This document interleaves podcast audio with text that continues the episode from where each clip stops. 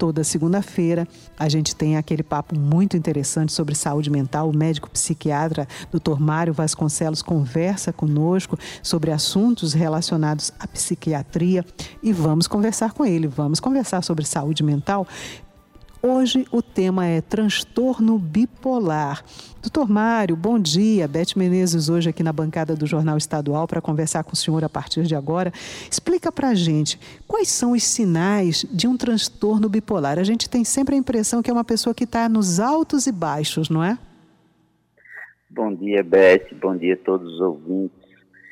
Sim, a gente tem uma impressão de, erroneamente, de as pessoas que oscilam muito, que uma hora está muito feliz, outra hora está tá muito irritada, outra hora está muito deprimida, e isso é um transtorno bipolar, porém não é. Transtorno bipolar são fases. A pessoa passa algum tempo deprimida, então no mínimo duas semanas em diante. E eufórica também. Eufórica é o oposto da depressão. A pessoa pode ficar muito feliz. E aí passa também quatro dias, sete dias, duas semanas. Não é aquela pessoa que hoje de manhã acordou muito feliz e já já está irritada e depois está triste.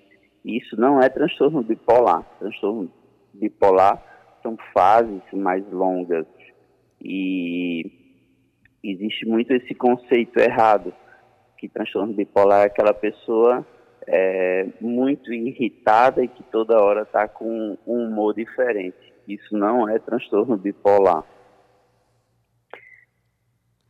É, doutor Mário, uma coisa que eu estava pensando aqui.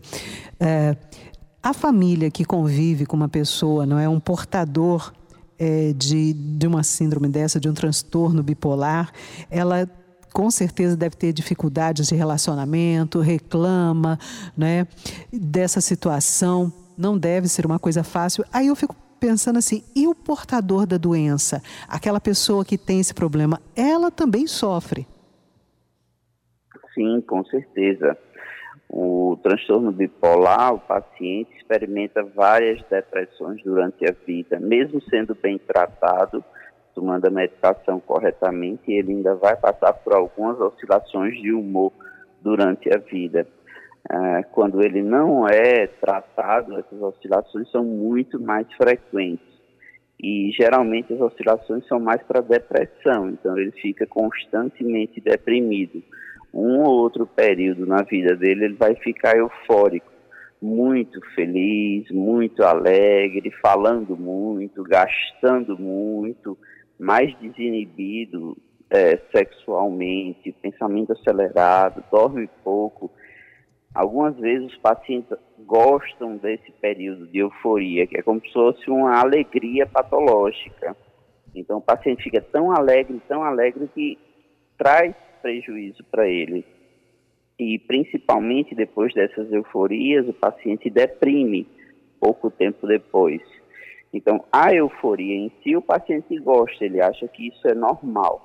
Agora, as depressões são cada vez mais difíceis de tratar. Quanto mais depressão tiver, pior. Então, o paciente sofre bastante. Então, a família precisa reconhecer as fases e levar o paciente ao médico quanto antes. Para perceber a depressão é muito fácil, até o paciente mesmo, quando ele está começando a ficar mais deprimido, desanimado, ele mesmo diz: Ah, não estou bem. Mas as euforias ele não percebe que é doença. E aí sim a família tem um papel muito importante para poder levar o paciente ao médico e começar um tratamento o mais precoce possível. Quanto maior o período de euforia, então se ele fica alegre, como eu falei, muito tempo, ele vai ter uma depressão é, logo depois. E e aí, às vezes, o tratamento fica, ah, trata a depressão, o paciente fica eufórico por um período, depois deprime de novo, e ele só procura os médicos quando ele está deprimido, quando ele está eufórico, ele não procura. E aí o senhor falou, não foi, doutor Mário, em diagnóstico mais cedo, que a família observe. O transtorno bipolar é uma doença hereditária? Quando é que começa a pessoa a desenvolver? A gente pode observar em jovens ou tem uma certa faixa etária onde ele é mais é, percebido? Sim, é uma doença que tem um componente genético enorme. É... Então é bem provável que o paciente que tenha transtorno bipolar, ele tenha outras pessoas na família que também tenham transtorno bipolar ou esquizofrenia. É... Geralmente começa entre 20 e 30 anos.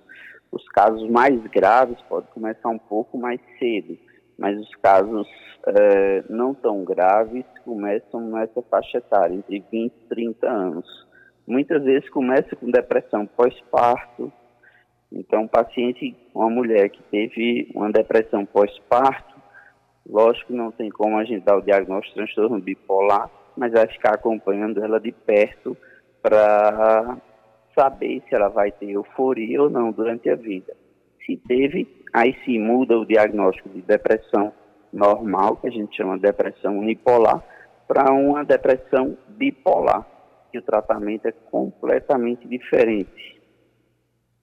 E falando em termos de tratamento, como é que se trata uh, a bipolaridade? É uma questão só de medicamento ou pode ter algum tipo de tratamento alternativo que também auxilie? Em relação à parte é, de tratamento, precisa de medicação. Essa é uma das poucas poucos transtornos que obrigatoriamente precisa de remédio. É, tanto transtorno bipolar quanto esquizofrenia, o, o que eu já vinha falando, ah, terapia é muito importante, terapia é muito importante, primeiro de, ah, o primeiro passo lá para a terapia no transtorno bipolar é diferente, medicação, tratamento sem medicação não existe. É, obviamente, se fizer terapia, vai ser muito melhor para ele. Atividade física também. Esses pacientes têm uma, um aumento de risco de outras doenças, de obesidade, de doença cardiovascular, AVC, infarto a longo prazo. Então, esse paciente precisa tomar é, conhecimento disso e ter uma vida mais saudável é, a própria doença leva a esses desfechos também negativos e precisa sim de remédio e infelizmente sem prazo para retirar essa medicação. Lógico que a gente tenta ao máximo deixar uma, um remédio só, mas não é raro o paciente precisar de dois, de três remédios diferentes.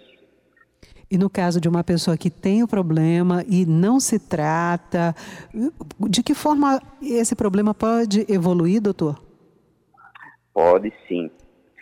É, transtorno bipolar, se ele não for bem tratado no começo, as crises elas começam a ficarem mais frequentes, mais perto umas das outras, mais graves, e cada vez mais difícil de tratar com a medicação que ele estava.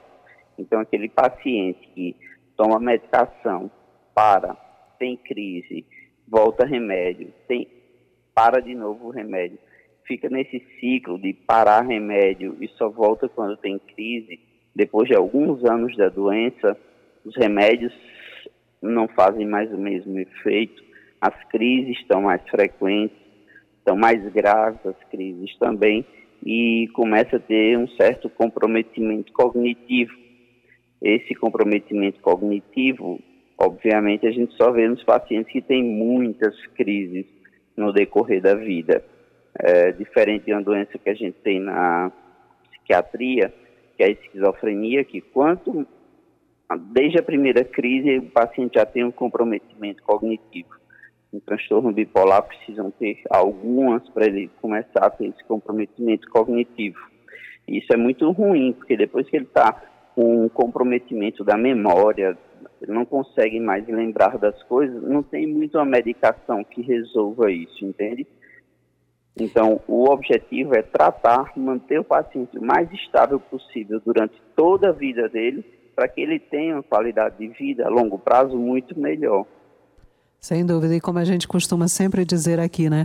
Procure sempre um especialista, faça sempre um check-up, pelo menos anual de saúde, procure se observar, se autoconhecer, não é? E, e pedir auxílio e ajuda também das outras pessoas, até nesse sentido. O ideal é sempre procurar ajuda, seja do especialista ou da família mais próxima. De qualquer forma, identificar o problema é o primeiro passo, né, doutor Mário? Muito obrigada, viu, pelos esclarecimentos aqui na sua coluna conversando né, sobre saúde mental desta segunda-feira. O senhor volta, claro, com mais um tema importante para a próxima segunda. Eu quem agradeço, Beth. Até a próxima semana. Um bom dia para vocês e uma boa semana.